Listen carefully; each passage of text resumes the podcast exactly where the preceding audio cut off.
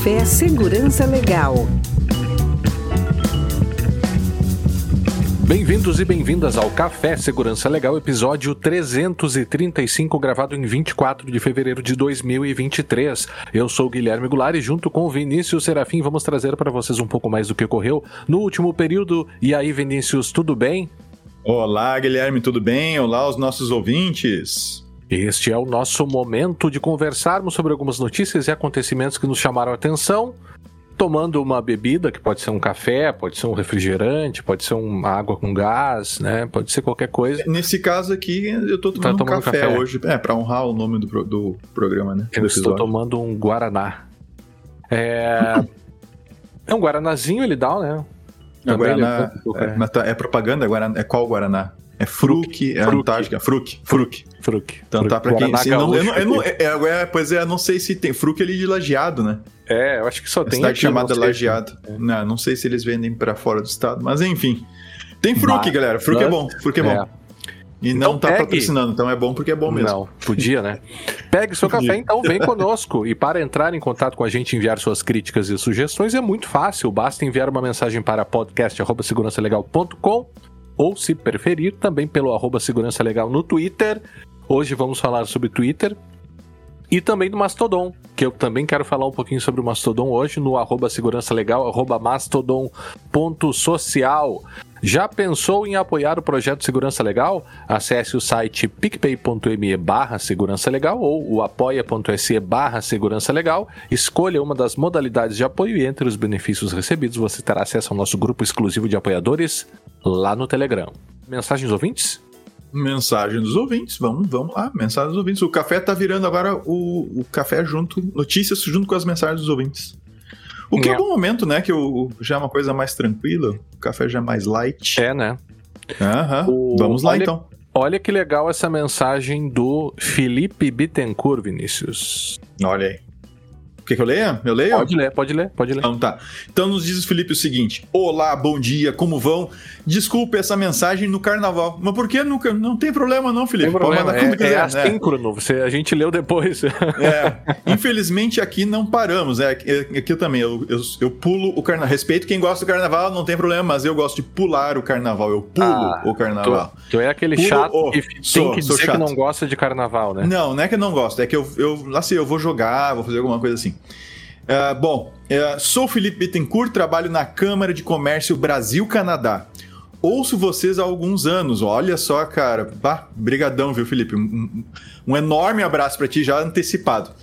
Aí sigo lendo o e-mail dele e nos critica daí, nos, nos escolhemos. Uh, parabéns pelo uhum. trabalho incrível. Sempre escuto o Giro de Notícias, é excelente. Olha que Giro de Notícias seria um bom nome também. É. Uh, estou divulgando uma vaga de doutorado em Cybersecurity e pós-doutorado de um professor brazuca, amigão aqui no Canadá, o Anderson. Estamos mais especificamente em Montreal. A universidade é anglófona e, e paga o curso. Ó, olha a oportunidade, tá? Paga o curso e salário. Uhum. Ok?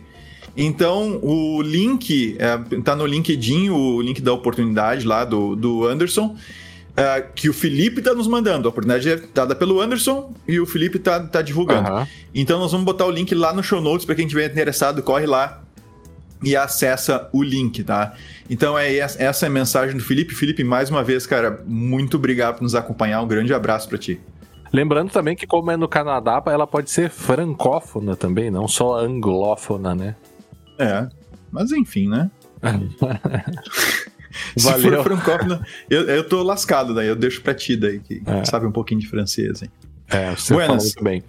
Ah, uh, valeu, Felipe. Ah, o próximo, a próxima mensagem, Vinícius, veio do Denis, falando lá sobre o último episódio 334. É, da nova fraude com cartão de crédito. Uh, o Denis uh, mandou o seguinte: excelente episódio, como sempre. Muito obrigado, Denis. Gostei muito de ouvir novamente o Fábio com suas explicações bem detalhadas. Lembrei além do e nesta edição, os bônus que colocava no final dos episódios. Depois que ele se despedia, sempre vinha alguma informação extra ou alguma promoção. Pois é, né? A gente, os extras, assim, a aquelas coisas meio off-topic que a gente. É, eventualmente a gente até indica um livro ou outro, um filme ou outra, coisa parecida e. Bom, uh, sim, acho que é uma boa a gente eventualmente trazer, mas é, é, a gente não tem esse compromisso, assim, de trazer sempre né, no episódio, mas a gente acaba indicando algum livro, alguma coisa assim, sempre que vem que vem à mente, assim, algo que a gente está lendo, que a gente está vendo, que a gente acha legal para compartilhar. Uh, isso, é isso que o Denis escreve. Um, uhum. um, grande abraço, Denis. Muito obrigado pela, por ter gostado do nosso episódio, por nos dar esse feedback. Para nós é sempre muito importante. E, Vinícius, também agora não o Denis, mas o Denison. Denison. Né? Nomes uhum. parecidos aí, aliás, um abraço para o Denis.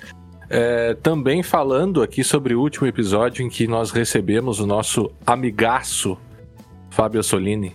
Isso aí, o Denis Nob. É Denis Knob. Knob. Knob. Né? Knob. Knob. Obi-Wan Knob.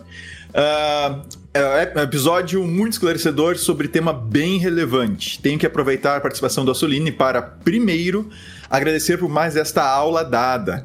E segundo, para dizer o quanto eu gosto de ouvir ele no Segurança Legal, sempre com grande detalhamento nos temas abordados. Saudade dos resumos de notícias. Se não for pedir muito, será que conseguimos uns dois ou três episódios por ano desse trio incrível que vocês formam? Um tríplice abraço. Denis, três eu não garanto, dois é bem possível. Né? Sendo que esse ano é. a gente é. já fez um. É, então a chance. 50% já foi. A chance é, que, é possível de ele voltar. É, é, é, que o detalhe é o seguinte, né? O, o Fábio, ele parou de fazer o resumo de notícias ah, justamente por, por questões de, assim, de ficar, tava muito ocupado profissionalmente, ele assumiu outros compromissos e ele realmente ficou muito complicado para ele tocar o resumo de notícias. Além das viagens, se vocês acompanham ele no Twitter, vocês devem ver que o, o Fábio vive viajando o mundo inteiro né, para participar de eventos e tal, e inclusive fazer palestras. Ele está sempre envolvido uh, nos eventos e, e então, devido às questões profissionais dele, ele de fato uh, teve aí a, a, ficou impossibilitado de ficar de conseguir fazer o resumo de notícias, tocar adiante. E para nós fazermos uma gravação com ele, a gente precisa, uh, obviamente, conseguir fechar as nossas agendas com a dele. Até as nossas são mais fáceis, né, Guilherme? É. Embora não seja assim open a valer, né? A gente sofre é. um pouco também. Mas o Fábio é bem complicado. Então, não, não dá para garantir três, mas quem sabe mais um esse ano, pelo menos, acho que enrola, né? Vamos, vamos. Está feito o convite, então, Assoline, de público aqui. é, Quando o... puder, manda uma mensagem é, que a gente tá, grava. Tá, a, a, cobrança do Denison. Valeu, Denison. Um grande abraço, cara. Valeu pelo teu feedback e pelo retorno. Abraço, Denison. É... Quer começar ou eu começo? Tu começa, cara. É, eu tô, eu, tô, começo, eu, tu tá, né? tá, com café aí ou tu já terminou teu Guaraná aí? Eu tô com meu Não, café tô tomando, tô tomando aí. Tá. Então tá, vai lá.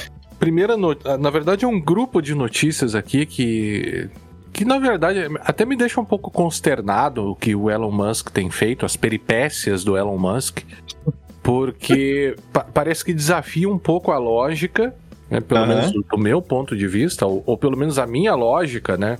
É, é não, não existe é... a minha lógica, existe uma é... lógica, né? Mas, mas assim, parece que ah. desafia a lógica algumas medidas que ele toma na, na condução do Twitter, né? E a gente pegou algumas aqui, indicou algumas, e, e aí, ao fim, eu quero falar um pouquinho sobre o Mastodon, né? Que eu comecei a usar um pouco mais nos últimos dias, aí agora no carnaval, enfim, e, e descongelou. Um impressão. Ele tá descongelando? Ele tá, tava descongelado. Descongelado. tá, tá descongelando, eu acho. Descongelando. É, acho que tá meio. Né? Acho que a atividade é. celular dele tá bem baixa. Não, mas a, a, analogia é boa, porque ele ainda é, é. uma rede social é, que se você compara com outras, é, não tem muito engajamento, é isso interessante. Uhum. Você vê muitas postagens, mas o engajamento ainda é, é pouco. Mas enfim, uhum. é baixo, né? A primeira coisa que ele vai fazer, que o Elon Musk decidiu fazer, é fechar o acesso gratuito à API do Twitter. Ou seja, se você quiser ter acesso à API do Twitter, você vai precisar pagar. No pagar Isso... o Blue? Isso tá no Blue? Não, Ou é não, não, é outra pagamento? coisa. É outra, é outra coisa. Outra coisa. Tem o Blue, tá também, que é o que eu ia falar, você tá, né, dando spoiler do, do, do, meu comentário. Não tô não, não tô não, só fiquei curioso. Tu é. pagar, pensei, ah, vem com Blue. Certo. Não, é o Blue. O Blue é uma coisa, outra coisa é a API. E aí, o que se tem dito é que é, esse. Na verdade, não é um bloqueio, né? Você paga, você tem acesso. Mas assim, o fato de que muitos projetos de interesse público uh, realizados no mundo e a própria, a, a própria verificação do que, que se está discutindo lá, né, a produção de, de dados estatísticos e de dados para estudiosos aí da academia, uh, isso vai ficar um pouco prejudicado com essa cobrança, né? Então, o que se uhum. tem dito é que seria uma decisão irresponsável que vai afetar grupos de pesquisadores, eh, jornalistas, a própria academia, uh, e inclusive até mesmo interromper certos projetos que estão sendo realizados, até mesmo pela, por organizações da sociedade civil no mundo inteiro. Né? Então, uhum. uh, isso acaba até mesmo, segundo essa reportagem que vai ficar lá no show notes, é, é, dizendo que se poderia, de uma certa forma, estar tá em desacordo com o, o, DSA, né, o Digital Service Act da Europa. E, e enfim, é, é, essa é mais uma movimentação né? Sobretudo para produção de dados, né? E, e, como o Twitter acabou se tornando, por um lado, é, um, um, um, local assim de agregação de discussão pública, né? Ele acaba tendo uma relevância bastante grande, né? A outra questão Uh, e a outra notícia vem na cobrança do. a cobrança pelo uso. E isso é muito interessante, né? Uh, o Twitter começa com essa ideia do Twitter Blue, de que você vai cobrar, ele vai te cobrar lá. Eu vi alguns valores, mas é, é, assim, é alto, é 60 reais por mês, enfim, é mais caro que no streaming, né? Para você ter acesso ao Twitter Blue. Você tem lá algumas vantagens, e uma delas eu acho maravilhosa, né? É que você vai ver metade das propagandas que você é. já viu. Sim, eu adorei isso. Você isso não verá, não é assim, não, não veja mais. Por exemplo, eu pago o YouTube para uhum. não ver as propagandas do YouTube. Eu acho um dinheiro, assim, bem gasto, porque quando eu vejo um YouTube com propaganda é um negócio que me incomoda um pouco, assim. Então, beleza, pago lá, né? Fico feliz com isso. Agora, você pagar para usar o Twitter para ver metade das propagandas é um negócio. Dá, dá vontade de largar um palavrão, né? Dá. Agora, e, e, não parece fazer sentido essa, essa dinâmica de você cobrar pelo uso das redes sociais, porque eles não vão deixar de tratar os seus dados, não vão deixar de monetizar seus dados, não vão deixar. Uhum. E aí, o, o, absurdo é que essa ideia do Elon Musk, né, que é visto como esse cara excêntrico, né, esse cara com, com decisões esse gênio assim, excêntrico e um gênio disruptivo. excêntrico, né, é, que toma essas decisões que desafiam a lógica. Uh, a gente vê logo depois a Meta, né, por meio do, uh, do Instagram e do, do Facebook, acho que só o Instagram que vai ser cobrado, também oferecendo lá, até não anotei o nome aqui, né? Então isso é interessante, né? Como certas medidas é, que parecem absurdas acabam se incorporando pela indústria, né? Rapidamente, né? E, e, e, basta a gente pensar também na própria questão das, dessa onda de demissões que teve, né? Começa lá uhum. no Twitter e as outras vão atrás. Então é interessante pensar quem é quem é o Elon Musk e o impacto do Elon Musk na indústria de tecnologia, né? Porque eu, eu enquanto um, sei lá, um cara que mora aqui no Brasil e que, que tem, né, do direito, da segurança e, e que, que, entende um pouco de tecnologia, é, para mim parece estranho, mas eu, eu o, o, que me deixa, assim, é, curioso, né, o que, que eu acho curioso é como é, essas medidas acabam sendo seguidas pela indústria de tecnologia, né. É, outra coisa que aconteceu, que é um negócio absurdo, né? Parou de funcionar o Slack dia desses lá no Twitter pessoal, enfim, não conseguia trabalhar, ficou um dia sem trabalhar, foram descobrir o que, que era, é, não pagaram o Slack. E além de não ter pago o Slack, é, alguém simplesmente de decidiu desligar, encerrar o acesso do Twitter ao, ao Slack. E, e, aí, por conta disso, eles ficaram dois dias sem trabalhar. É, isso é muito, muito engraçado, assim, porque ao mesmo tempo em que né, alguns chegaram a dizer, ah, mas ele, ele quer ver o que vai acontecer. Isso, uma reportagem disse sem uma fonte, né? Mas uma uhum. possibilidade é. Talvez o Elon Musk ache que não precisa do Slack, então manda desligar essa droga aqui e vamos ver o que, que acontece. Aquelas medidas meio, né, atrapalhadas, assim, né? É, o, outra coisa também começou -se a notar uma degradação no, no Twitter, né, na performance do Twitter, e isso ocorreu depois de eles terem simplesmente decidido desligar um, um data center que eles tinham em Sacramento, né? É, claro, desligar no sentido, não é assim, vamos desligar de uma hora para outra, mas assim, decidiram parar de usar aquele data center, né? É, enfim, isso foi notado por pesquisadores que acompanham performance de rede, coisas do gênero. Agora, uma, eu até notei aqui, Vinícius, uma, uma jogada assim que seria uma jogada tipo digna de um Kasparov do mundo invertido, né? Porque ele decidiu, junto com essa questão do Twitter Blue, ele É. decidiu que iria começar a cobrar, ou, ou seja, para que você pudesse usar o segundo fator de autenticação com SMS, você precisaria pagar o Twitter Blue, para fazer isso. Até onde se sabe, ele oferece outras duas possibilidades de autenticação. Uma delas é por meio dos aplicativos, que é o que a gente usa, e é o Ok. que é o meio e mais que é recomendado. Uhum. É, mas algumas pessoas estavam dizendo também que o acesso à autenticação pelo aplicativo para elas também estava aparecendo a mensagem do Twitter que você deveria desativar. E a outra, né? Se você não desativar, você perde o acesso à conta. É, eu desativei o meu. Eu recebi. Eu não sou Blue. Eu Pois é, recebi é o aviso e desativei. E aí aquela questão, ah, mas a gente não recomenda o SMS. É, beleza, né? Concordo, não é recomendável. Não é recomendado. Melhor mesmo é a autenticação. É autenticação eh, com o uso do, do OT- OTP que se chama, né? Uso É, de sim, OTP, mano. né? É. Sim, até E o que a gente viu foi que, e, e começou a se falar, é que ele estaria cobrando, primeiro, pelo uso de um mecanismo de segurança, pelo uso de um mecanismo de segurança, que é um negócio absurdo, né? Você co- cobrar para usar uma forma, né, uma, uma verificação adicional de segurança que protege as pessoas é algo que deveria ser gratuito, E como que- sempre não, e- foi. E percebe que um, um mecanismo de segurança que pode vir a impedir que alguém tenha sua conta hackeada, né, roubada, etc. E tenha prejuízos reais no sentido de tanto profissionais, caso ela use o Twitter para algum tipo de divulgação do seu trabalho, etc. Claro. E até mesmo pessoal com aquelas coisas que o pessoal acaba fazendo, tipo no Instagram. Quando o pessoal invade o Instagram, Aham. começa a oferecer coisas na. na na, na- a venda de venda do meu iPhone, venda na TV, venda não sei o É. quê. Aplicar golpes em nome da pessoa. E aí, cara, é é interessante, eu, eu- fico curioso para saber quais, quais vão ser os impactos futuros disso, de quem eventualmente for atingido por um problema desses, porque não pôde mais usar o SMS, saca? Uhum. Agora, então ele, ele cobra por isso, passou a cobrar por isso. E o pior, o que faz ainda, eu tô falando em desafiar a lógica, né? Passa a cobrar pela pior forma de autenticação. Né? Sim. Ou seja, a melhor continua gratuita e a pior passa a ser cobrada. Não, E aí o detalhe, né? a, a pior, que muitas vezes é o que aquele usuário mais basicão é o que ele vai saber usar. Claro. Assim, é o mais fácil de configurar. né? Claro. Essa pior vai ser cobrada. Essa vai ser tirada dele. E as outras que são as melhores, que quem sabe usar, quem tá acostumado, etc., vai usar sem problemas, ou já, já está usando essa, vai seguir usando. E aquele cara lá que não estava acostumado com isso, etc., ou vai ter que aprender, vai ter que se virar, né? Ou vai ficar sem. É. Na Essa é real, na real, na real, os, ah, os celulares já deveri- deveriam vir com a- um aplicativo nativo, né, para geração desses OTPs, né? São um negócio tão eu não- eu- simples, eu- né? Numa dessa até já tem no iOS, eu não sei, eu não, Pode eu ser, não uso, é. então. Eu, não, eu não fui atrás, tá? É, Eu, eu, uso eu aquele do Strongbox, Google, então.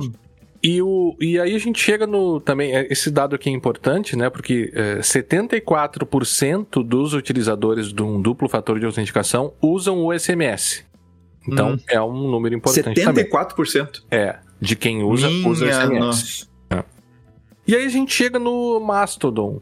É, e aí eu vou falar um pouquinho rapidamente sobre a minha experiência, o que eu senti um pouco usando o Mastodon mais frequentemente, né? O, o- a gente nota direitinho, cara, como o Twitter, ele, ele primeiro que ele se transformou numa câmara de eco é, de ódio. É, Uhum. o, o clima dentro do Twitter, é- ele tá muito pesado, ele te leva a, a se sentir de uma forma, assim, bem negativa, sabe? Em oposição ao que eu, pelo menos, enquanto usuário, senti usando o, o Mastodon. Uhum. É, a- as interações que viralizam lá, sei lá se artificialmente ou naturalmente, são interações assim que muitas vezes vão levando a, a coisa de, de- discurso de crítica. né? É, é um negócio assim que não é muito construtivo. É essa a impressão que eu tive, né? A, a impressão que eu tenho us- usando um tempo, usando o Twitter e usando ao mesmo tempo o Mastodon é que você sai de lá do Mastodon aliviado, tranquilo, de alma leve. É, Uhum. tem muita, muita gente da academia, comecei a encontrar algumas pessoas da academia lá, de outros países, né? Tu consegue ler coisas é, de todas as línguas, né? O Twitter, ele acaba... Claro, tu pode seguir só pessoas, né? Da, da, da língua portuguesa, que falam português. Mas é engraçado porque tu tem uma timeline dele lá que ele fica mostrando todo mundo que tá falando dentro daquela instância. Que é, o, ma- no meu caso, o Mastodon ponto social. Então é muito engraçado, porque tem coisas muito aleatórias que não seriam mostradas para ti naquela perspectiva de, ah, eu tenho teu perfil aqui e eu só vou te mostrar coisas que se encaixem naquele perfil. Ou seja, uhum. tu tá embotado, tu tá, né, é, fechado dentro daquela ideia de bolha, é, tu perde aquela ideia da serendipidade, né? Eu vou, eu vou encontrar uhum. um negócio que eu não tenho muita intimidade aqui, mas mesmo assim eu vou gostar. Então eu li coisas interessantíssimas, sabe? É, em inglês, tem coisa, bastante gente escrevendo em francês, em italiano, em alemão, essas, assim. então é, foi uma experiência muito diferente. Eu realmente espero que o Mas, que as pessoas vão pro Mastodon, sabe? Que comecem a interagir mais lá, porque realmente o Twitter está se tornando a, a, uma plataforma, pelo menos no meu sentimento, assim, muitíssimo tóxica. Sempre foi meio tóxica, uhum. mas acho que chegou num, num estágio assim que para mim tá muito difícil de ah, mas, será, mas será que agora, agora o ovo e a galinha, né?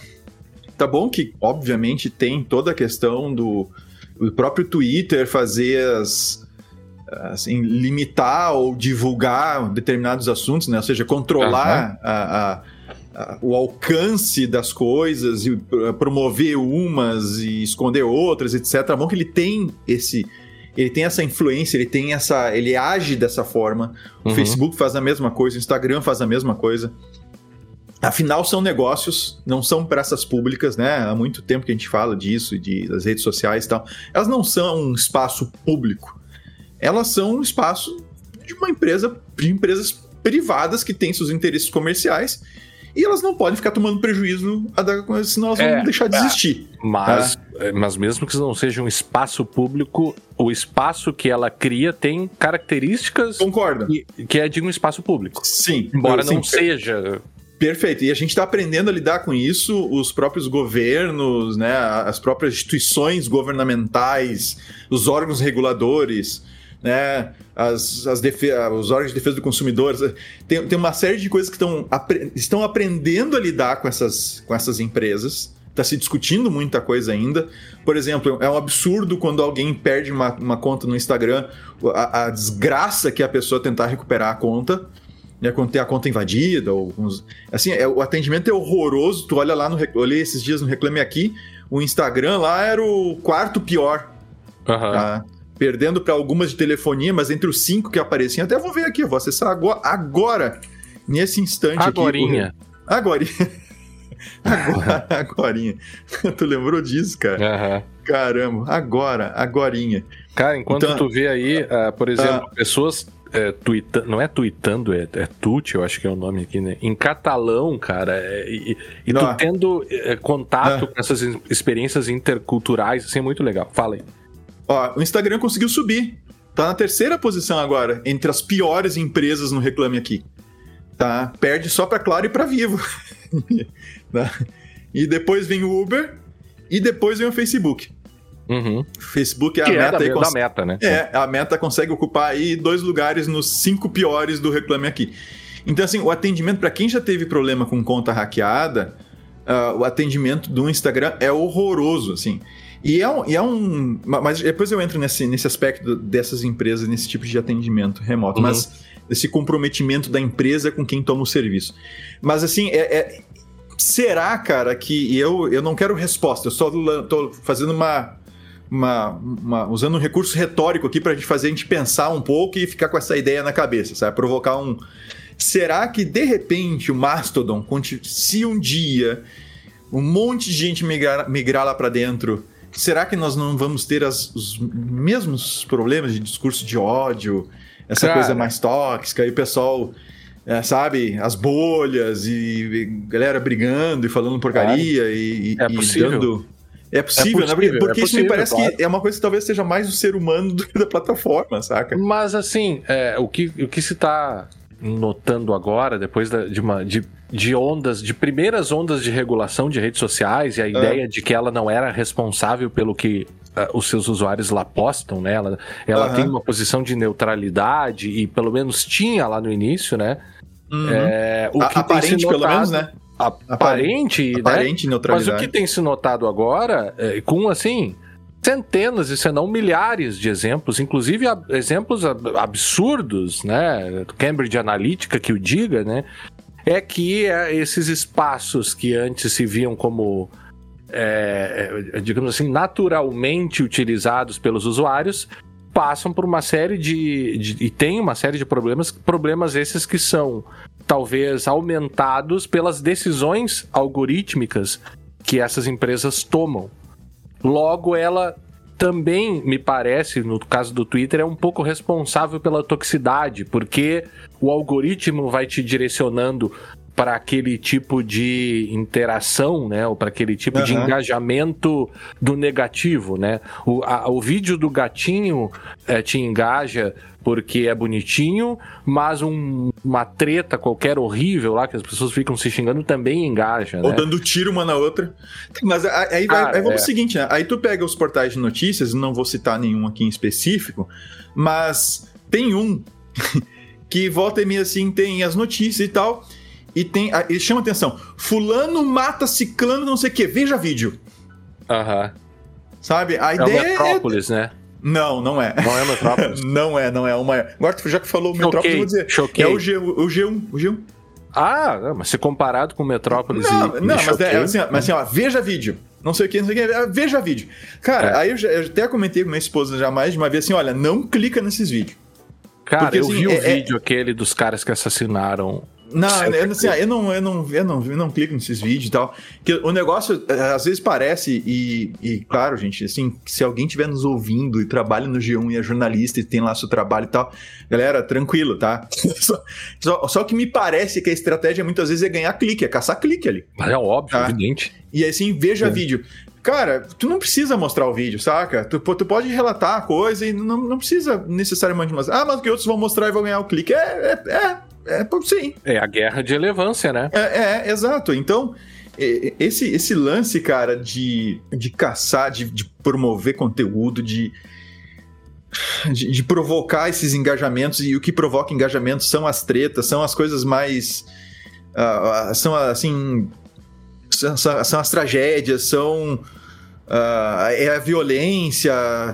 Uh, isso, isso é o que mais isso é o que provoca esse engajamento e, acaba sendo o que o pessoal mais, mais procura, né? É, é. é achei que tinha ideia... trancado, cara. Tu ficou paradinho aí eu, eu tava vídeo. Vendo, ficou... tava Nossa, vendo mas meu, tu ficou, tu ficou paralisado aí. Ficou é. paralisado. Então, assim, é, eu, eu não sei, é algo que a gente vai ter que acompanhar, saca? Do que vai acontecer, do que, que acontece com as, uma rede social efetivamente distribuída, uh, assim, meio no espírito original da internet, sabe? Sem, sem um controle central. Uh, eu não sei se isso não viraria uma. Sabe aquela coisa da anarquia saudável da internet, né? Do, uhum. né, que, que a gente muitas vezes defende e vê defendido assim, na liberdade que a internet dá, aquelas da, é. as possibilidades iguais, etc. Que, cara, há muito tempo deixou de ser assim. Uh, a gente tem problemas sérios uh, com relação a acesso, uh, zero rating, aquelas coisas que a gente já gravou, a gente já gravou inclusive sobre isso. Então tem, tem tanto problema envolvido aí e, e realmente eu não sei, cara. Eu não sei o que aconteceria com. Não sei se é possível um espaço efetivamente público.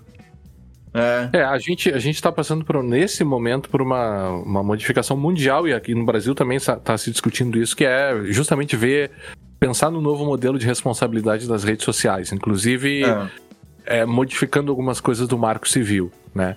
É. É, e aí eu acho que quando esse debate tiver um pouco mais desenvolvido, porque tem algumas, é, algumas tentativas de modificar a legislação, Sim. a gente teria que conversar talvez com o Paulo Renat, se o Paulo Renat estiver nos ouvindo aí, um abraço para ele, mas que é um cara que entende de marco civil e que poderia nos dizer um pouco a ideia dele sobre essas modificações, né? Se esse modelo de de liberdade, assim, de, ou, ou, melhor, de isenção de responsabilidade pelo que se, se passa lá dentro, né, da, dessas redes sociais, se ele ainda é um modelo que atende aos problemas que nós passamos a ter, né? Que, que aliás, está sendo discutido nos Estados Unidos, né? Está sendo nos Estados Unidos, inteiro. Estados Unidos. Estados não, Unidos, não, mas agora, agora, agora, mas agora recente, eu vi uma notícia recente, quando eu estava catando as notícias pro pro Segurança Legal, eu vi uma notícia, cara, agora não sei se é, aqui, se é nos Estados Unidos ou lá na Europa, lá nos Estados Unidos, lá na Europa, que tá tendo nesse momento uma discussão sobre a questão da, da responsabilização claro. ou não das plataformas sobre o, as publicações dos usuários. Isso, isso Não, tá e- acontecendo aí nesse, assim, tá- já vem acontecendo, mas tem, tem, nesse momento tá acontecendo alguma coisa nesse sentido, tá? É, teve uma ação agora contra o Google. Até um cara nos citou no Twitter. Agora que eu falei, eu vou ter que. Eu, eu não tinha preparado isso aqui, mas é uma ação nos Estados Unidos ah, contra o Google, em que o sujeito aqui, ó, o André. André. André. não tem o sobrenome dele aqui, mas o André, se estiver nos ouvindo. Qual é o handle dele? É, uh, Ant uh, Su, uh, Hushi. Ant Hushi. A Tushi, sei lá. Mas o André, então, É, o o que ele diz? É, é de uma decisão ah, nos Estados Unidos sobre. É o caso Gonzalez versus Google. Eu vou ler um pedacinho aqui. Aham. Em 2015, ataques terroristas em Paris ceifaram a vida de várias pessoas, entre elas de um jovem estudante Noemi Gonzalez. Esse aqui é um fio do, So- do João Carlos Souto. É, depois ele diz aqui, residente na Califórnia, filho de imigrantes mexicanos, era aluno da California State University, fazia in- intercâmbio em Paris e foi uma das vítimas daquele ataque brutal. Os pais de Noemi, que era filha única, foram contatados por um centro de estudos legais de Israel especializado em processar empresas que auxiliam terroristas. O argumento central é de que, ao recomendar conteúdo relacionado ao ISIS, e veja, ao recomendar, o YouTube, que pertence ao Google, atuou como uma plataforma de recrutamento para o grupo violando as leis dos Estados Unidos contra ajuda e cumplicidade com terroristas. Ou seja, o Google deveria ter meios para impedir que vídeos dessa natureza circulassem em sua plataforma e por aí vai, né? É caso Gonzalez versus Google. E o YouTube foi muito forte nisso, né? É, o que se tem visto das, das questões envolvendo engajamento, das coisas e da natureza e do tipo de material que ele, é, que ele passa a te oferecer, né? É, é, se você se você eh, criar uma conta, logo logo você vai estar lá com conteúdos mais assim violentos, né? Conteúdos mais assim realmente nessa linha, né? Então esses problemas aí parece que a gente vai ter que resolver. Mas eh, Vinícius, acho que a gente já falou muito sobre isso. Cara, é- é- agora, mas, mas o café tem essa coisa, né? O café é pra ser mais solto e, e, e às vezes a gente traz coisas que a gente não tinha preparado, né? Porque o café é, é, é para ser mais light. É. E eu, eu só queria trazer uma coisa agora que atinge as empresas e que tem a ver com essas empresas, com, ou seja, tem a ver com, com esse modelo de atendimento massificado. E, e eu trago agora um pouquinho, só uma reflexão rápida, pulando dessa questão da falta do atendimento inadequado, ou ruim mesmo, ou péssimo, segundo o Reclame Aqui, do Instagram, do Facebook, que, que prestam um serviço. Tá? Assim, a gente, tem, a gente tem que meter na cabeça que, que, que isso é um serviço sendo prestado e eles têm, têm ou deveriam ter mais cuidado com os seus clientes. Né? Que a gente sabe aquela velha história, né? Se você não está pagando, você é o produto, você não é o cliente. Mas com É, seus mas usuários- agora, mas agora você vai estar pagando o Twitter e ainda vai ser o produto E dele. né? ainda vai ser o produto. Mudou, boa. mudou a coisa. Mudou, mudou, é verdade, é verdade. Então, assim. ah, é- é- agora pegando os os serviços de nuvem, né? A AWS. Microsoft Azure, ah, o GCP, né? o, Google, ah, o Google Cloud. ah, e tantos outros serviços, citei as maiores, né? As gigantes aí da, da, da área. Mas essa é, essa é uma preocupação, essa questão do, do atendimento ah, da dificuldade de atendimento, se você não tem uma conta premium ou coisa parecida. Tu- e pensando na mesma questão do Slack, aí tu citou, e eu lembrei disso no Slack, e juntou com a questão do, do Instagram que a gente estava comentando, do Twitter, Aham. do Twitter que não pagou Slack. Vocês percebem que, que se dá um problema numa conta dessas, pode ser, não precisa ser na tua conta da AWS, no- nem do Azure, nem do GCP, pode ser na tua empresa aí, pensa que você tu trabalha baseado no Slack, tá? Ou tu trabalha baseado em algum serviço de repositório de, de código-fonte Uhum. externo. tá? O e-mail, né, cara? O e-mail. É o e-mail. E-mail, e-mail. Você já parou para pensar, você já foi atrás, ah, se você usa Outlook, se você usa o Google. Se- Assim, simule a seguinte situação: a tua- a- tu perdeu o acesso à tua conta. Por uma razão qualquer. Tenta entrar em contato com alguém do provedor de serviço. E aí tu vai descobrir muitas vezes que tu não tem a conta aquela XYZ que te dá o, que te dá o, a- o acesso que te dá, vamos dizer, acesso a um atendimento no tempo que tu precisa, daqui a pouco tu vai ficar 24 horas, 2, 3, 6 dias sem trabalhar porque tu simplesmente não consegue restaurar a tua conta, não consegue restaurar seu serviço. Então, assim, é algo assim que atinge o usuário pessoa física, que a gente estava comentando no Instagram, no Face, etc., mas traz um, um algo, um risco bem importante para as empresas e que o Banco Central, né, Guilherme, já se deu conta. Uma vez que ele, que ele já pede das empresas reguladas por ele, uh, já pede um plano B aí, caso o provedor de nuvem é. tenha problemas. E a, e a primeira, o primeiro raciocínio pode dizer assim, não, mas Uh, nunca uma Amazon vai quebrar, vai fechar, vai sumir, né? Uhum. Mas não é essa a questão. A questão é se a tua conta fechar, se a tua uhum. conta sumir. Uh, tu vai ter o atendimento que Ou tu precisa você esqueceu rápido. de pagar.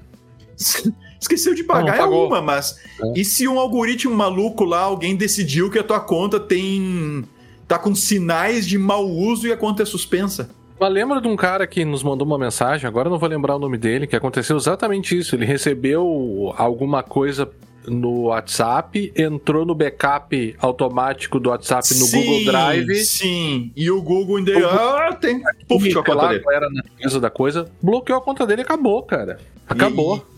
E, cara, então assim, essas empresas, esse, esse modelo de serviço ele não pode ser tão impessoal, agora falando de maneira geral, assim, tanto com relação ao atendimento de pessoas jurídicas quanto pessoas físicas, né? Pessoas naturais. Uh, esse modelo de negócio na internet tem que ser muito bem. Assim, os, prejuí os prejuízos estão cada vez mais concretos. Tá? Mas é isso, assim, deu de viajar, né?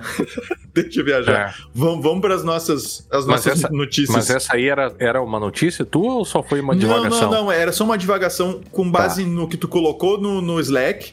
Que, cara, os caras perderam acesso ao Slack e ficaram dois dias sem trabalhar.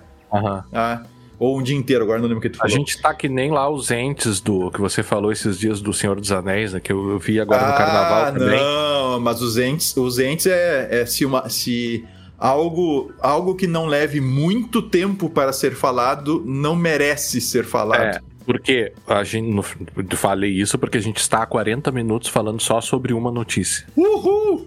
Tá, vamos lá, vamos adiante então. Vai lá. Quer uma notícia? É, eu já falei bastante agora. Quer trazer não, outra tua? Quer que eu traga uma minha? Não, tá, eu, vou tra eu vou trazer uma minha. Uh, Hyundai e Kia tá, vão, estão fazendo release de um, uma atualização de software emergencial, tá? Uhum. Porque existe para corrigir uma falha que permite roubar o carro usando um cabo USB. E não, você não precisa de nada especial ligado nesse cabo. Você apenas precisa do cabo e mais nada. Ah. Tá? O que acontece, tá? Tem na notícia, vocês vão ver lá no securityAffairs.com. Lá tem o um link, inclusive, para um vídeo mostrando o, pessoal dando uma brincada com isso. Mas o fato é que o negócio virou febre no TikTok, tá? Os, os Kia Boys, tá? Os caras saíam, gurizada, saiu por aí arrombando, arrombando Kia e Hyundai. E o que que acontece, cara? Eles tiram o módulozinho, tem que ter a chave, tá? Não é só botão, não vai rolar. Tem que ter o, o, o slot lá pra chave. Eles tiram embaixo do volante, tá? Embaixo da direção do carro, eles puxam, eles tiram a placa que tem a, a placa de PVC que tem ali por cima, ABS lá, você eu puxo ali aquele negócio, expõe ali o bloco onde tu coloca a chave e o bloco tem um pininho que tu arranca o bloco fora. E aí fica um pininho eh, para quem já viu, parece. Ele lembra muito o, o cabo desgraçado da, da Apple, que é o Lightning. Uhum. O, ele lembra muito o, a ponteira do Lightning Cable. Tá? Uhum. E aí tem aquele cabinho ali e dá para meter um USB por cima daquilo ali.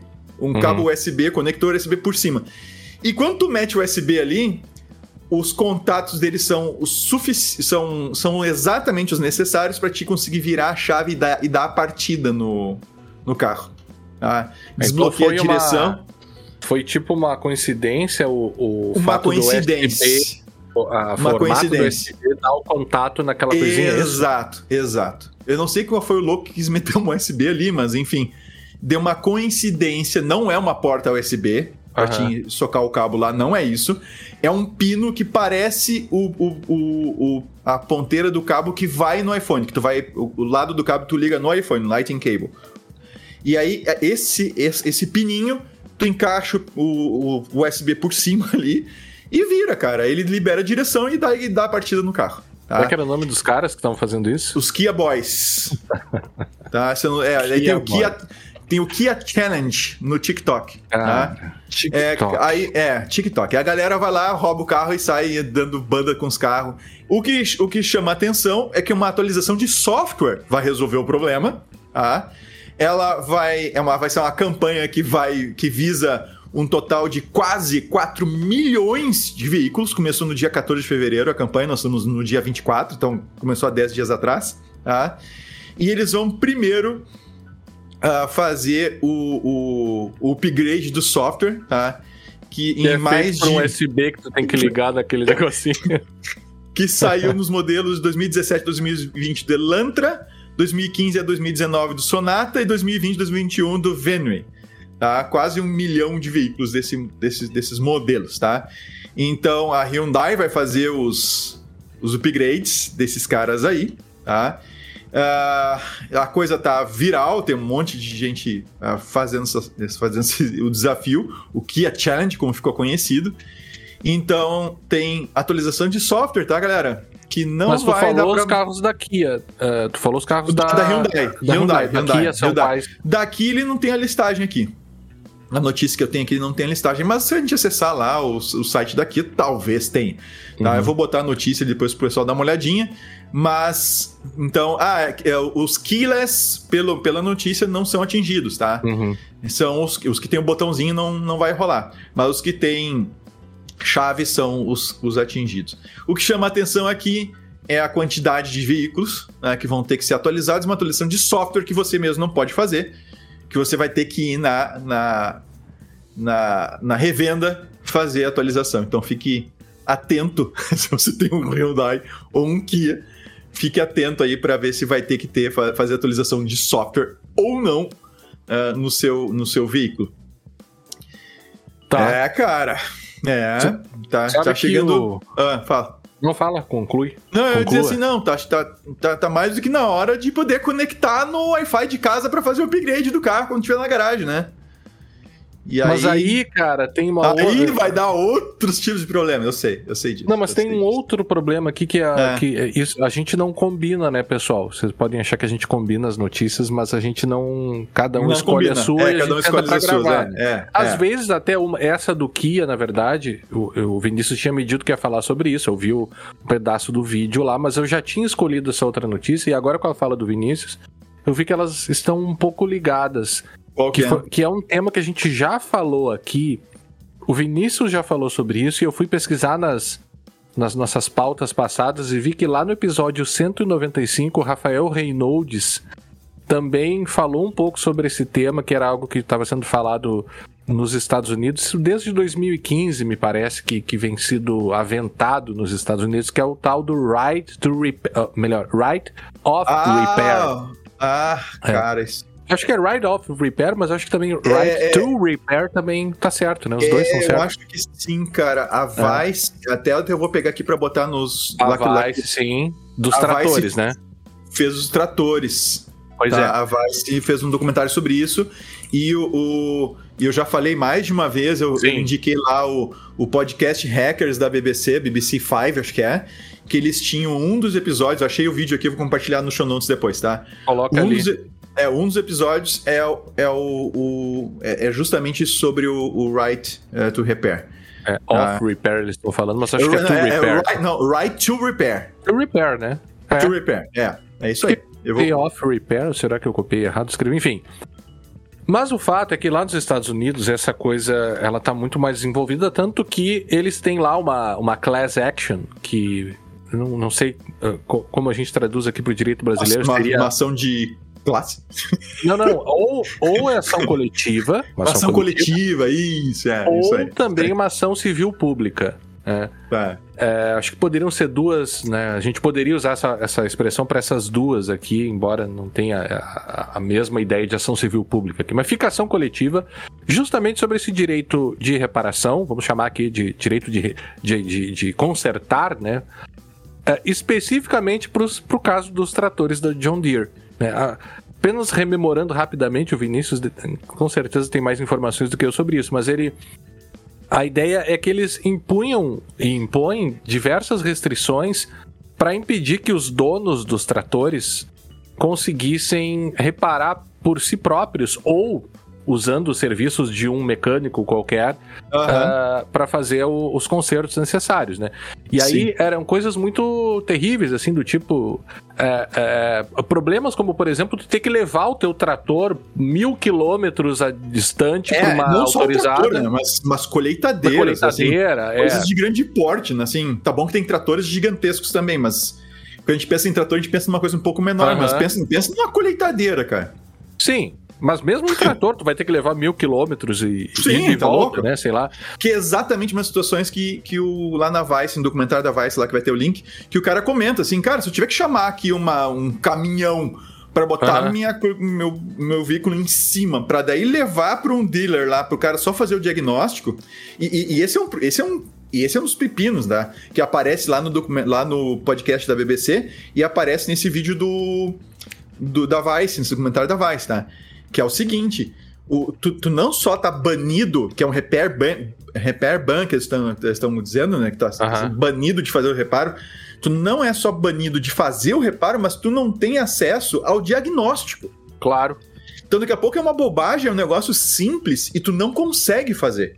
Porque tu não tens, tu não tem o cabo certo para conectar na interface, tu não sabe exatamente qual é o código lá, tem que colocar para liberar o acesso à interface diagnóstico. Então os caras são obrigados a hackear então aparece lá o cara com, cara, ah, eu tenho software aqui no meu notebook e tal, mas que tá hackeado. E quando tu hackeia, tu viola a licença de software. Claro. É isso Porque aí. tu não tem, tu não tá só comprando, tu não tá comprando uma colheitadeira, tu tá comprando a colheitadeira, o, o implemento agrícola que for lá, e tu tá adquirindo uma licença Essa... de software para fazer o, o, uso do equipamento. E lembremos que nós falamos aqui no Segurança Legal algum tempo atrás, que um fato curioso que aconteceu lá na Ucrânia, estavam os russos lá, né, depois da invasão lá e tal, que permanece até agora, já fechou um ano agora, fechou um ano agora. Os caras estavam roubando os equipamentos, implementos agrícolas lá, né, os, as colheitadeiras, etc. E a empresa fabricante dos equipamentos desativou os equipamentos remotamente. Uhum. Tipo assim, é. deu um deu um briqueou para quem, pra quem, pra quem, já, pra quem já regravou firmware em BIOS, atualizou BIOS e atualizou roteador, etc. Né? Quando tu se der uma caca, tu transforma num tijolo, ou seja, tu mata o negócio, não funciona mais o equipamento. É, e foi o que os caras fizeram, cara. Os caras briquearam. Fizeram um brick, né? deram um, um brick lá no, nos, na, na, nas máquinas. Então, tu não tá mais comprando equipamento, tu tá comprando uma licença de software, cara. É. E com os carros isso já tá acontecendo há mais tempo. É, é, é um ecossistema, né? Tanto que é. a gente tem essa ação. E, e eu, é, é, eu, dizia antes do cara teve que levar o trator dele, é, e fecha com tudo que tu falou, né? É que ele teve que pagar 5 mil dólares para trocar um sensor de combustível. Ah. Que é uma coisa ridícula que você, sei Pelo lá, vai pagar de Deus, 100 né? dólares para fazer, né? Justamente porque, como você comentou, eles também impedem o acesso aos softwares de diagnóstico e as próprias ferramentas, né, para que você consiga fazer esse diagnóstico. Para quê? Para que você consiga fazer algo que já existe e a, a própria Apple já fez isso é, é, era com uma troca do sensor de digital, que se você uh, levasse numa para fazer a troca de uma forma não autorizada, ele dava um erro qualquer lá e também não ligava mais o telefone. Né? Então você tem aí uh, várias questões, inclusive jurídicas, né? Porque eles tentam impor esse monopólio do conserto de forma física e lógica. Lógica, inclusive utilizando leis de proteção é, de propriedade intelectual, como você muito bem comentou na questão da licença, e fisicamente, porque impedem o, é, o, o, o acesso físico. Vejam, e aí uma questão, aquilo que lhe pertence. Essa é, um, essa é uma questão muito importante, porque envolve direito de propriedade. E aí a notícia, depois de fazer toda essa contextualização já de mais uns 30 minutos, é que o departamento, o, o, o DOJ, né, o Department of Justice dos Estados Unidos, se manifestou a favor do right to repair.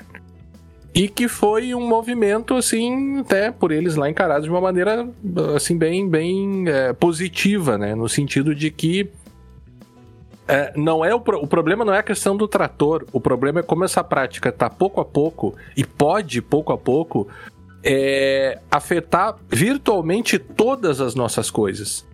Por que, que eu digo uhum. virtualmente todas as nossas coisas? Porque a partir do momento que as coisas passam a ficar inteligentes, é, isso, isso começa a atingir o seu, sei lá, o, o teu ar-condicionado, o teu carro, o teu telefone, a tua impressora, né? Isso já são digitais, a tua geladeira uhum. e por aí vai, né? É, ou seja, se, se, tu, se tudo vai ficando inteligente, tu tem um aumento na própria complexidade uh, dos concertos natural, mas tu não elimina a possibilidade de, do dono poder fazê-lo, né? Então, aqui no Brasil é, é muito interessante que a gente pode fazer uma relação com o nosso Código de Defesa do Consumidor, é, por meio até do princípio da boa-fé, o princípio da confiança, sobretudo, é, e aí tem alguns artigos lá, o artigo 4 por exemplo, do CDC, fala que o, o, os, os, produtos e serviços eles devem ser adequados, né, devem ter padrões adequados de qualidade, segurança, durabilidade e desempenho. Ele não fala em direito de reparar, mas a gente poderia retirar daí, talvez, essa ideia de direito de reparação, inclusive dentro do direito brasileiro. É claro, uhum. quem, isso é um artigo fabuloso do professor, o professor aqui da PUC, inclusive eu conheço ele, o professor Fábio Andrade, Fábio Zibneichler de Andrade, é, que tem um artigo justamente sobre o direito à, re, à reparação aqui no, no direito brasileiro, né? E, e aí tem mais, a gente pode ir mais além ainda, Vinícius, que, que talvez esse direito, o right to repair, ele esteja ligado a algo mais amplo ainda, que seria o right to hack. E o hack aqui eu me refiro ao hack no sentido real da palavra do, é, do original, né? Hack, não aquela coisa de briga, né? é do estudo, da investigação, de você fuçar, de você abrir, de você entender como funciona, de você, né? É, e aí tem um cara chamado Joshua Fairfield, num livro chamado também All the Property, Privacy and the New Digital Serfdom. O que, que é serfdom? Uh, serf, é, Tu vai saber quando eu falar aqui. É, servidão. A servidão digital, né? É, e ele fala sobre, inclusive, sobre uma lei americana, o Unlocking Consumer Choice and Wireless Competition Act, que permitia, que passou a permitir o desbloqueio de celulares para que eles funcionassem em outra operadora, que é uma coisa sim. que não existe mais, mas a gente já sim. viu isso no passado. Né? Nossa, né? sim, o celular bloqueado. É, só usa na TIM, só usa na assim, Viva, é, né? Então, eu acho que é, é, um tema que a gente tem que ficar bem atento, né? Tem coisas, como eu já disse, sendo escritas aqui no Brasil é, pelo pessoal do direito do consumidor. A gente tem ótimos consumiristas aqui no Brasil que, assim, não, não perdem nada e, bem pelo contrário, às vezes são muito melhores do que consumiristas de outros lugares do mundo. A gente é, é muito bom, o Brasil é muito bom nessa, nessa área do direito. E, e algo muito importante para a gente pensar, para a gente refletir, né? Porque senão você não vai conseguir mais arrumar suas coisas, a não ser por preços exorbitantes, o que já ocorre em alguns casos, né? como nesse aqui que a gente acabou de ver. Perfeito! Perfeito. Traz mais uma aí. Ai, ai. Vou trazer mais uma coisa que a gente. Uma que a gente já vinha conversando sobre isso, Guilherme. Eu não sei se aqui no podcast a gente chegou a comentar, mas uh, tá lá no futurism.com, vai estar tá lá o link no show notes, obviamente, tá? Mas parece, tá? Ou seja, vazou internamente lá para um, um, de um cara que seria um, um advogado da Amazon, tá? De que eles já estão vendo, eles já viram instâncias de textos gerados pelo Chat GPT que eles estão muito próximos de dados internos, assim, que lembram assim, de uma maneira muito próxima dados internos da empresa, da companhia. Uhum. Tá? E eles já estão se preocupando em, em, em a pedir para os funcionários que eles não vazem uh, uh, uh, segredos corporativos para o chat GPT. Uhum. Aí, cara, isso a gente já tinha conversado, nós pelo menos internamente, não sei se. Realmente não lembro se a gente comentou, se a gente falou sobre não, isso. Acho no... que foi só, só. É só nós, né? Só batendo é, papo. Em off. Né? Em off. Uh, desse lance de us usar o chat GPT para fazer coisas uh, relacionadas à empresa, ao trabalho, atividades profissionais, que as pessoas possam eventualmente achar interessante. E já, já, já havia uma preocupação com relação ao Copilot, tá? Que é da mesma empresa, que é da OpenAI, uh, que também em parceria lá com a Microsoft, né? O negócio foi integrado no GitHub, foi feito no. Do, tá lá no GitHub, né? faz parte da assinatura do GitHub lá. Se tu assinar, tu pode assinar o Copilot lá à parte. Que ele te gera código, código fonte. E o Copilot, ele teve alguns pesquisadores que começaram a apontar, desenvolvedores mesmo, a, a existência de chaves de API e outras coisas. Uhum quentes, assim, de, de, de, de empresas que eventualmente tiveram seus códigos fontes varridos, diga, analisados pelo Copilot. Uhum. E a mesma coisa acontece com o ChatGPT, que ele avaliou o quê? Internet, ou seja, conteúdo na internet. E na internet, muitas vezes, às vezes tem, né, muitas vezes tem conteúdo que não deveria estar lá, que a empresa uhum. sem querer expôs ou né, um manual, um documento, um contrato, alguma coisa, uma minuta, qualquer coisa desse, desse gênero. E o, o Chat GPT, pelo menos dentro dos termos que tem lá, se você não utilizar uma chave de API lá, que você tem que fazer a, a iniciar, abrir uma conta, é, criar uma chave de API e começar a fazer o treinamento da rede com a tua chave de API, as consultas com tua chave de API. Se tu não fizer isso, tu usar o que está aberto, né? Aquilo que tu está colocando lá e tá, tá usando para alimentar o chat GPT. Então, e, e, os funcionários têm utilizado assim o, o chat GPT para para melhorar o seu desempenho né? na, na, criação de, de conteúdos, código. não só de código-fonte, mas de conteúdos mesmo. Uh, experimenta usar o chat GPT para criar um headline, por exemplo, uma notícia.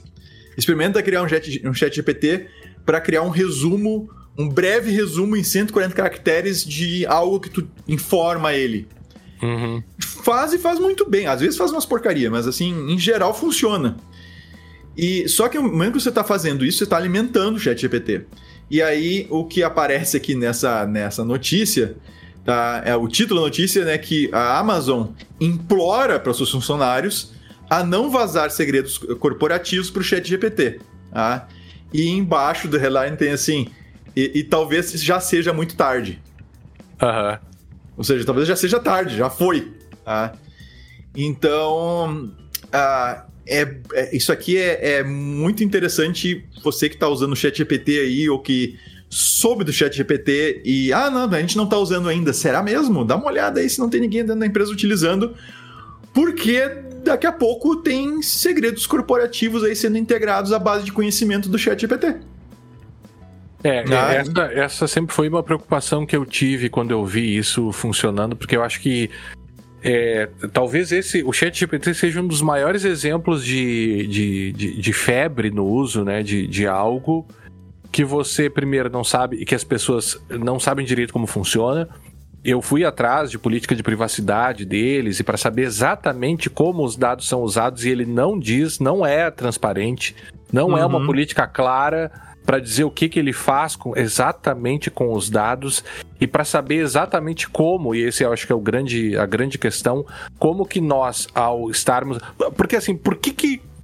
Por que, que eles abririam essa essa ferramenta que é fantástica, né? É surpreendente.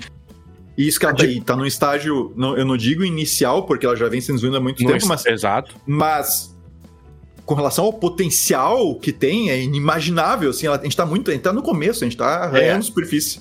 Mas por que que eles, se é algo tão bom, por que, que eles abririam por, por gratuitamente para todo mundo usar? Né? E só se fala no chat GPT, nos círculos, né? É, uhum. Mas até pessoas que não são da TI, eu já conversei sobre o chat GPT. Né? Os alunos estão tão muito empolgados com isso, mas os professores também, né? Né? Uhum. Eu, eu, descobri dia desses que o chat GPT também faz questões de prova, né? Então, então você diz, faça uma tu, questão. Tu, tu, viu que o chat GPT passou na primeira fase da vi, prova da OAB? Vi, vi. vi. Que não quer dizer muita coisa, porque muitas vezes a, a prova do AB exige conhecimentos assim que são decoráveis, né? Digamos assim. Não são conhecimentos né, que exigiriam, pelo menos a primeira fase. Na segunda, é, você escreve peças, enfim, responde perguntas, mas acho que o, o chat GPT também sairia bem lá, né, na segunda fase.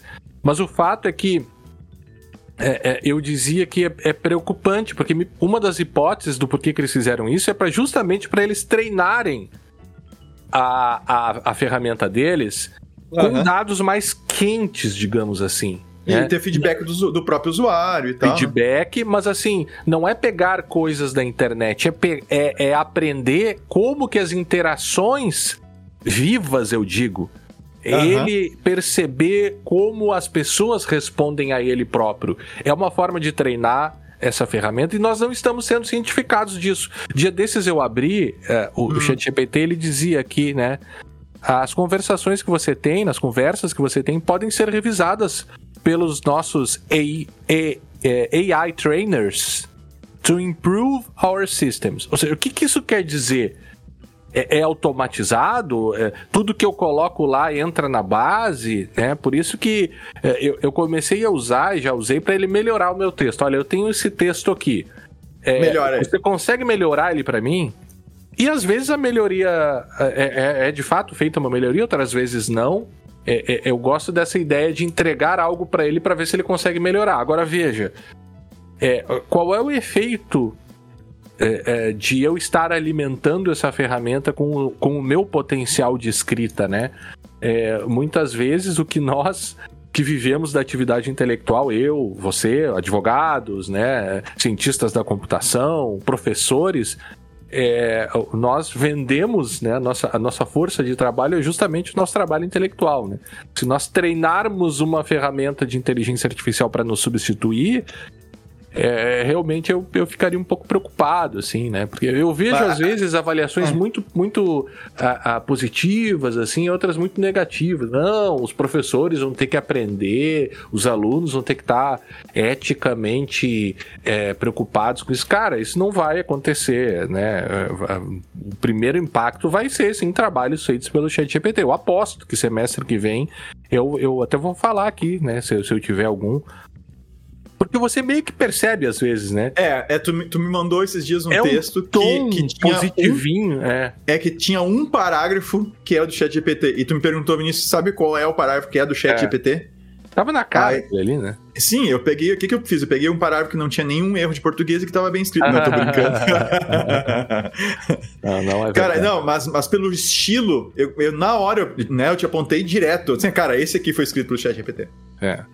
E aí, se você é. for pensar numa, numa distopia, né? Imagina a gente é, sendo treinado, sendo ensinado, tendo como professor uma ferramenta dessas, né? É, e, e, todos os vieses. Tu, tu, tem um ar de positividade. Não, eu não posso fazer isso, não posso fazer aquilo. Claro, de fato, você não quer fazer uma ferramenta de inteligência artificial para produzir discursos racistas, por exemplo. Ninguém quer isso. Uhum. Mas ao mesmo tempo, é, ninguém é, é. As tuas interações de vida não são sempre não ocorrem somente com essa positividade. Você vai encarar muitas vezes, principalmente aqui no Brasil, né? Uma série de situações que, é, é, que são negativas e isso também vai te ensinar de alguma forma. Eu fico pensando o impacto da, do, do, ideológico do que tem por trás disso, sabe? Em longo prazo, nos ensinando, ensinando crianças, fazendo provas, escrevendo livros, escrevendo notícias, sabe? Uh, por que não gravando podcasts? Você percebe? Você pega Sim. todas as nossas pautas do, do Segurança Legal, que a gente tem todas guardadinhas aqui, joga no chat GPT, ele começa a fazer o nosso podcast, cara. O, eu te falei é. hoje a notícia aquela do, do Spotify, né? Sim, tem um sim, DJ sim. virtual agora, que é um modo rádio que só por enquanto só tem nos Estados Unidos, que entre duas ou três músicas, ou entre cinco músicas, é como se fosse uma rádio, ele toca algumas músicas e depois tem um cara falando: Ah, você ouviu tal e tal música, agora nós vamos tocar uma dos anos 60 e não sei o que, para você entrar no clima e parará. Na verdade, é uma inteligência artificial que lê os teus gostos, entende eh, o nome das músicas, ano, e tem informações sobre as músicas, e uma voz é, é, gerada, né, um, um robô que fica lendo aquilo para parecer que é um DJ. Mas você percebe? É, Poxa, mas nem o DJ mais você vai precisar, nem o radialista vai, é, não vai mais ter, vai ser tomado, né? Mas é, é quase. Eu não mas, sei. Guilherme, a, a, a, junção dessas. A gente já viu filmes, né? Velozes e Furiosos número 30, lá sei eu, em que um você ator. Tá sendo injusto. Velozes, vai falando. em que o ator, aquele que morreu num acidente, lembra? Ah, é, lembro, lembro sim. Uh, eles ah, com, com efeitos, etc., disseram até com IA lá, etc., né, teriam posto ele de volta no, no filme. Uh, a gente tem essa. Tem uma banda K-pop agora que eu esqueci o nome da banda, que são de 15 gurias, se eu não estou enganado, nenhuma delas existe. É tudo gerado, gerado por IA, tá? E as músicas, etc. Então, a, a gente já viu, a gente está vendo já há algum tempo essas, esses exercícios, né? envolvendo IA para te conseguir ah, pegar a foto de uma pessoa e fazer ela se mover como, como tu bem quiser, com sobreposição uhum. de movimento, né? Uh, e cada vez melhor. A gente já viu uh, voz de pessoas serem copiadas. Isso já tem. Uh, eu já vi um experimento desses, em que a IA pega, aprende a tua voz, aí tu pega e diz, ah, faça a pessoa dizer tal coisa, e ele diz aquilo. Tá? Uh, e tu. É, é uma questão de tempo, cara. É uma questão de tempo de tu ter essas coisas todas juntas e tu poder, por exemplo, pegar aí o nosso histórico de 300 e poucos episódios de Segurança Legal, taca isso para uma IA e ela produz o um episódio com as nossas vozes. Sim, mas com as nossas eu... vozes, com o nosso estilo. Uh, e se a gente tiver vídeo suficiente, a gente está tá se organizando aí, se preparando, já, já gravando algumas coisas. Uh, a gente daqui a pouco tiver tendo vídeo suficiente com, com um vídeo, com a nossa cara, com a gente falando, tudo igual. E tu não vai poder dizer, não, ó, o Vinícius e o Guilherme vão estar tá gravando. Sabe, a gente morre e continua o segurança legal. Tal como é hoje. Saca? Então, pro desespero dos nossos ouvintes. É, então, assim, isso. Isso é só uma questão de tempo, cara. Uh, atores que. Assim, filmes produzidos com, com atores que não existem, que tu não tem que pagar roteiros. Eu, eu, eu tenho um, um grupo uh, de RPG, uh, é, RPG tradicional mesmo, tá? Uhum. E, cara, eu dei uma brincada no chat GPT pra ele criar um roteiro para mim dentro de uma história, dentro de um determinado cenário. Ele criou, cara. Então, assim, daqui a pouco ele vai escrever um roteiro de um filme, pior ainda, baseado em livros e filmes lá. Ah, eu quero um roteiro estilo, sabe, Agatha Christie. Não, isso é totalmente para... possível. Já Não, é isso possível. já, já, já faz, ele já faz. Já faz isso. Então, assim, Teve um, um carinha aqui na, na, na, que ele, ele fez um livro infantil. Roteiro, ilustrações e capa, só com IA. Uhum. Só, só, só, só conduzindo a IA para aquilo que ele queria. Uhum. E eu me pergunto se a gente não vai virar isso, entende? Como prof... assim, professores não vão fazer isso, assim, é, o pessoal da área do marketing para criar peças publicitárias, texto, gráfico, etc. Isso tu não vai só pedir, cara, porque tem IA suficiente, tem IA suficiente disponível para te chegar lá assim, eu quero uma imagem em 3D de um cachorro comendo um pastel uh, sentado na beira da praia com uma prancha de surf ao lado. Cara, tem, já tem, é, já tem ferramenta fazendo isso. Mas você percebe que é, o que, que nós vamos fazer com essas pessoas, né? O que, que essas pessoas vão fazer para viver? Tá, é, o, o radialista, é, o produtor, daí, o escritor. Eu, mas eu acho que é de novo. Livro para criança. Eu não quero entrar nessa seara agora que eu não estou preparado para discutir. Mas, mas me parece Uh, de novo, aquela velha discussão de quando vieram os computadores. Não, não, não. não agora é, é diferente. Mesma... Não, agora é diferente. É, mas não, é o mesmo, cara. É, é, é num outro nível. Eu concordo. Agora é diferente. Tá. Mas eu acho que é na mesma direção. Assim, é inevitável, o negócio vai poupar a gente de trabalho, vai tornar mais eficiente. Copilot, cara, para código, fonte. Assim, na boa, quem desenvolve e não tá usando ainda, tá? assim, eu recomendo que teste. Pelo menos dá uma brincada para você ver o que acontece. Tu, tu produz muito mais. Entende? Tu produz muito mais rápido. Uh, é, é, é, um negócio em fora, da, fora da casinha, cara. É, é Tu, tu, não vai deixar, ah, não, não vou usar isso aqui porque amanhã vai ser utilizado, cara. Ponto final, vai ser utilizado. E vai ter que ah, vai acontecer uma, vai ter uma ressignificação, digamos assim, do papel do, do, ser humano a, de condução dessas Sim, coisas. Só, porque... só, que você, só que você, quando você fala nessa ressignificação, você está falando em ressignificar a humanidade Uh, uh, enquanto uh, as características da humanidade nos últimos dois mil anos, sei lá, você vai ter que ressignificar isso em, em, dois anos, porque daqui a dois anos todo mundo já vai estar tá usando é, isso. Que entendeu? é o que acontece, que é o que acontece com a questão da tecnologia, o desenvolvimento é exponencial. O, o, olha, é, a lei, a lei de. Olha, amor. Lei de Moore, exatamente. É, olha o que as redes sociais fizeram com as nossas relações. A gente está ainda tentando entender o que está acontecendo. Uh, pro, gente... pro mal também. Inclu inclusive. Agora tu imagina essas ferramentas de inteligência artificial interferindo, por exemplo, na forma como você trabalha, na forma como você ensina, como você aprende, ou os objetos culturais que você é, é, é exposto. Claro, diagnóstico de doenças. Uh, e os vieses, que a gente sabe que não, existem. Não, calma, os racistas ó, e tudo mais. Sim, assim, ó, os diagnósticos de doenças, a, a, definição de uma estratégia comercial para te abordar um determinado cliente, ou para te uh, conquistar alguém. Lembra que as brincadeiras que a gente fez? Escreva claro. uma mensagem para não sei o quê. Sim. Ou para te enganar uma pessoa, esse é um assunto que eu quero trazer para um, um, episódio nosso, está anotado claro. aqui, claro. que é o uso da inteligência artificial para ataques. Uhum. Ah, a gente já comentou um pouquinho sobre isso, né, que já tinha gente usando para gerar código malicioso usando o chat GPT mensagens, pra... né? E, e, e mensagens para engenharia social, é. para fazer scam.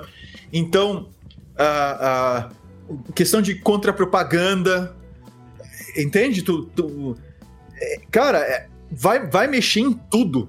Vai mexer em tudo. E nós vamos tomar um, um, um tombo que eu concordo contigo, que vai ser muito mais rápido do que aconteceu no, no com a agora no, no, com internet, com computador. Dúvida, no, também, também acho. Vai, vai, ser assim, uma rasteira bem maior e a gente vai ficar tonto por mais tempo tentando entender o que está acontecendo. É, e eu acho então, que e também tem um potencial de exclusão muito grande, né?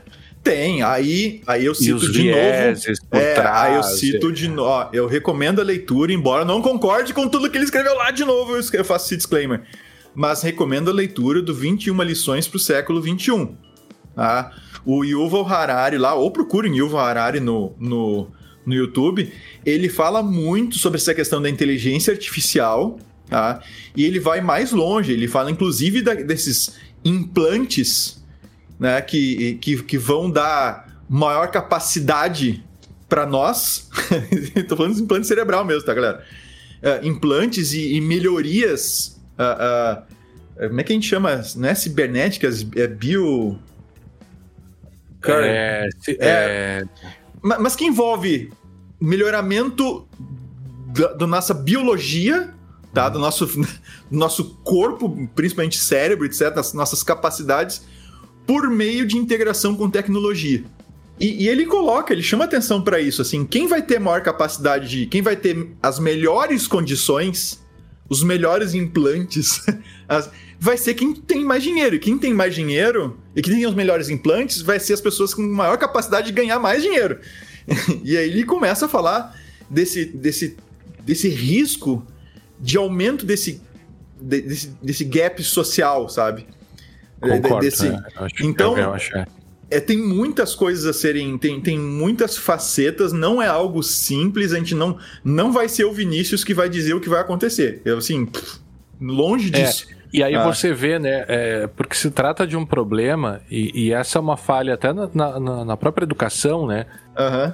É, a gente foi ao longo do tempo, e, de, e, agora, não sei se você viu a reforma do ensino médio, acho que foi em São Paulo, lá com umas disciplinas muito abobadas, assim, umas Minha coisas, né?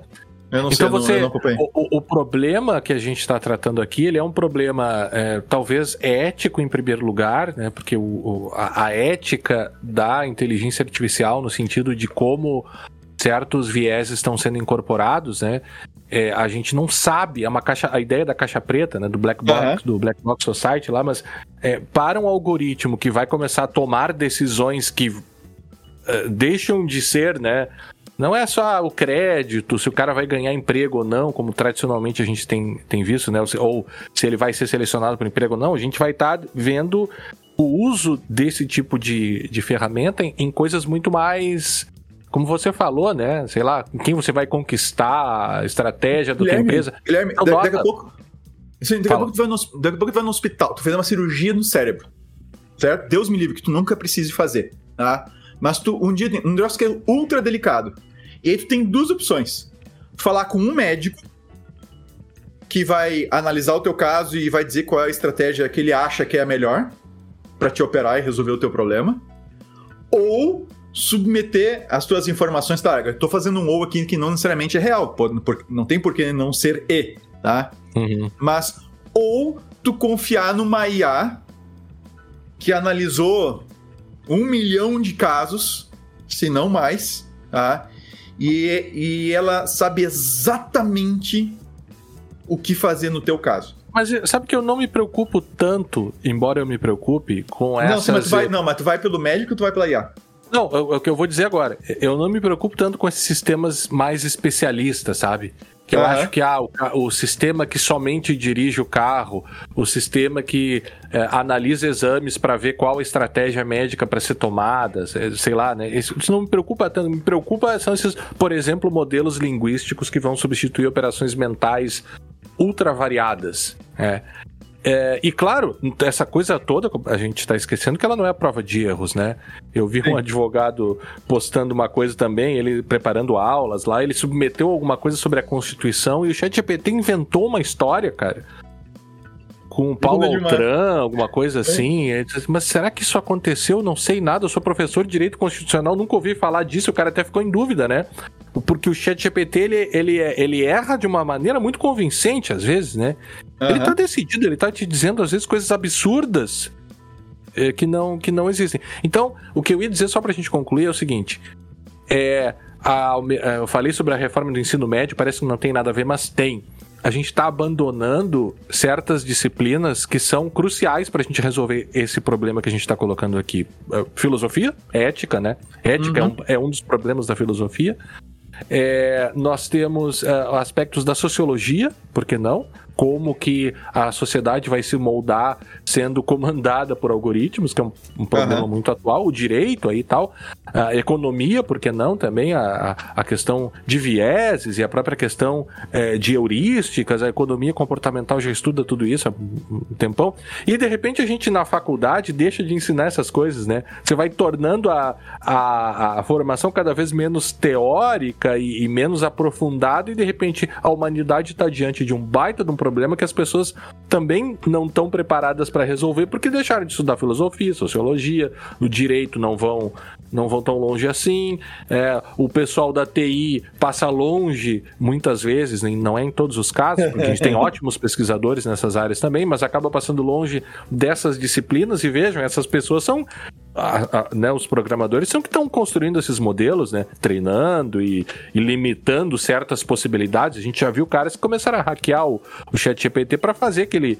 faça discurso agressivo, para que ele diga como mata uma pessoa, uhum. para que ele faça discurso racista. Ele vai enganando, ele vai enganando até que ele, ele cede, né? Então, é, é, a gente nem... A ideia não era falar sobre isso, sei lá, eu fiquei meio nervoso com essa nossa conversa. meio cara, preocupado, é... meio, sabe? É, mas acho que tem muito pra. Tem muito pra gente pensar aí, cara. Tá, tem... vamos, vamos encerrar, que eu, até me deu dor vamos de encerrar. cabeça essa história. mas assim, ó, ah. é, é um assunto que nós não vamos escapar de, de, de voltar a ele repetidas vezes. Não, não, é. eu tava vendo os livros aqui que eu tenho sobre isso, tem um cara muito bom o, o meu amigo professor Colombo é, é, gosta muito dele, que é o. Puxa, comendo, tava com o livro aberto aqui, o Luciano Floridi, é um italiano. É, que estuda também justamente essa questão da ética da inteligência artificial, mas é, eu acho que nunca foi tão importante a gente falar sobre ética da inteligência artificial, eliminação de vieses e, e você ter é, aquilo que na, na, Outros lugares já falaram, mas é, é um estudo de impacto de inteligência artificial. Né? O, o que, que uhum. como é que isso pode se comportar? Né? Quais são os. Né? Você ter alguma, alguma avaliação desse, de, dessas, é, é, dessas, desses algoritmos, né? E certas garantias e certas entregas que essas empresas devem fazer antes de colocar como está aberto agora, né? Sim.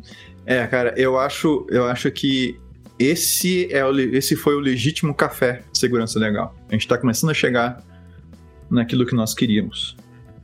É, e, e aproveitando, só um pouquinho, aproveitando, né, o, pra você ver, né, nem o chat GPT tem uma política né, de uso de dados adequada. E a Brown Pipe pode ajudar não somente o chat, o chat GPT, se eles quiserem, mas pode ajudar você a ter uma política né, de proteção de dados, de uso de dados pessoais e de é, segurança adequada também, né? de segurança da informação. A café expresso e café frio. Cara, eu vou fazer um negócio que vai te revoltar muito. Ah. Eu vou dar um café expresso pro chat GPT. Por quê? Ah, cara, porque ele tá muito perto de passar o, o teste do Turing. A gente não eu... saber se tá falando com uma máquina ou se tá falando com um, um computador. Eu vou, o meu café frio vai ser pro chat GPT, porque a gente não sabe é, é, o que ele está fazendo com as nossas consultas. Eu só sei aquela cláusula idiota genérica de que usamos os dados para melhorar, to improve our systems. Exatamente isso.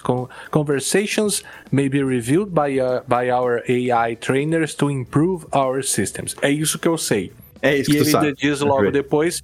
Please don't share any sensitive information in your conversations. Por que não? Porque eles vão Porque usar. não?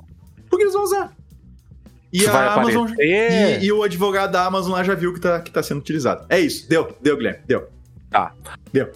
Então era isso. Fiquem com ah, o nosso há 10 anos no Segurança Legal, que eu ainda não sei qual episódio vai ser, mas depois aí na edição eu vou colocar lá.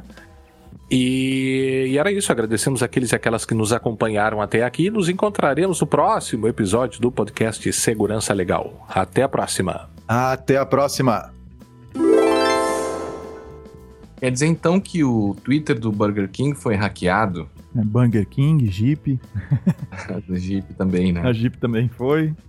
Essa, essa semana, melhor, semana passada que isso aconteceu, né? Sim. A gente tá na. A gente faz essa gravação agora no dia 21 de fevereiro.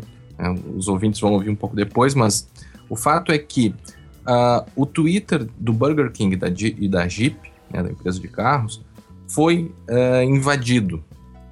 E a questão que chama a atenção, óbvio que se trata de uma questão de uma situação de, de- de segurança da informação, porque houve invasão, né, houve o acesso não autorizado a uma conta ah, de uma rede social, mas o fato é que a técnica ah, utilizada não foi nem um pouco sofisticada, certo, Vinícius?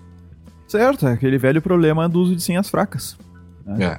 Ah, Não, não envolveu tentativa de recuperação de senhas, não, Não, houve não, isso- ataques de engenharia social, O- exploração de vulnerabilidades, É, não não- houve nada disso, né? né, na- no caso do Burger King, a senha era, o- era o nome do, de um dos lanches deles, né, o Whopper, é, seguido de, dos números 1, 2, 3. Então, É, o Whopper 1, senha 2, 3 fácil. era a senha do, do, Twitter, do Twitter da, da Burger King, né? Uhum, uhum. E então, nesses casos, não adianta, né? Aquela. A gente comentou, inclusive, no episódio passado do, do podcast Segurança Legal, que a gente estava comentando a respeito do- da autenticação do Google e o futuro da autenticação, né?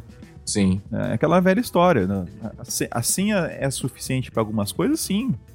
Né, No caso, no, no caso, proteger uma conta do Twitter, é óbvio que a senha é suficiente. né? Desde que seja uma boa senha.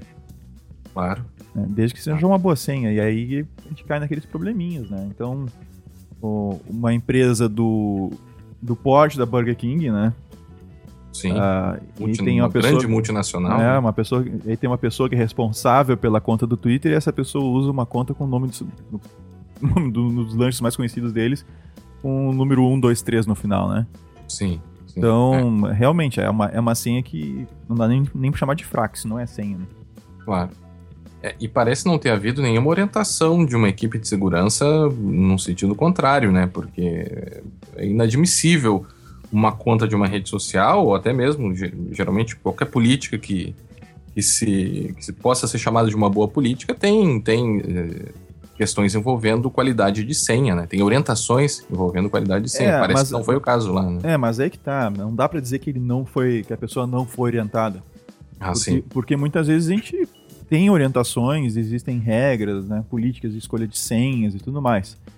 E no caso do, do Twitter, a única maneira da, da equipe de segurança, vamos dizer assim, né? Do, de TI lá do, do Burger King. Eles têm uma, imagino que tenha. A única maneira deles controlar seria eles conhecerem também a senha do Twitter. Né? Uhum. E aí, eventualmente, ficar testando, dar uma olhada se a senha continua aquela, se a senha foi alterada. Se foi alterada, me dá a senha nova, eu quero ver, uma coisa do gênero. Ah. É, porque uma coisa é a gente definir as a, regras de escolha de senha, e isso a gente comentou no, no episódio passado. Ah, esco como escolher uma senha forte, aquelas técnicas baseadas em frases, né? Que até o Bruce uhum. Schneier, uh, entrevistado a respeito dessa questão do Facebook, do, do Burger King, desculpa, uh, acabou, uh, comentou, relembrou, né? Pegar uhum. uma frase, a partir da frase compor uma senha. Tudo bem, são coisas que a gente já, já ouve há muitos anos, né? Há, há mais de década, né? Só que isso não é factível, não é viável para o usuário, né? Não é uma coisa claro. fácil de ser, de ser feita.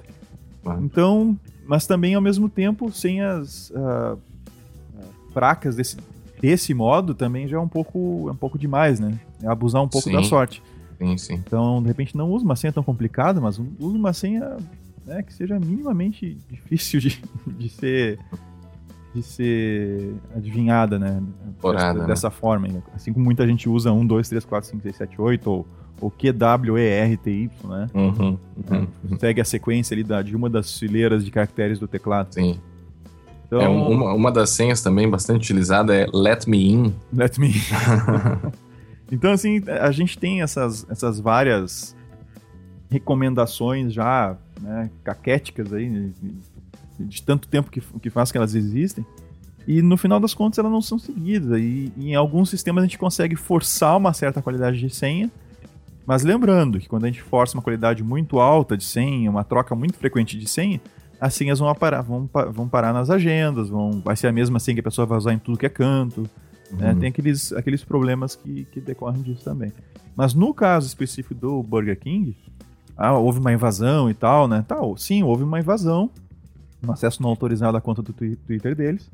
Mas a vulnerabilidade que permitiu essa invasão é, é, a, é a menos admissível possível, que é usar uma senha tão fraca como eles utilizaram. Claro.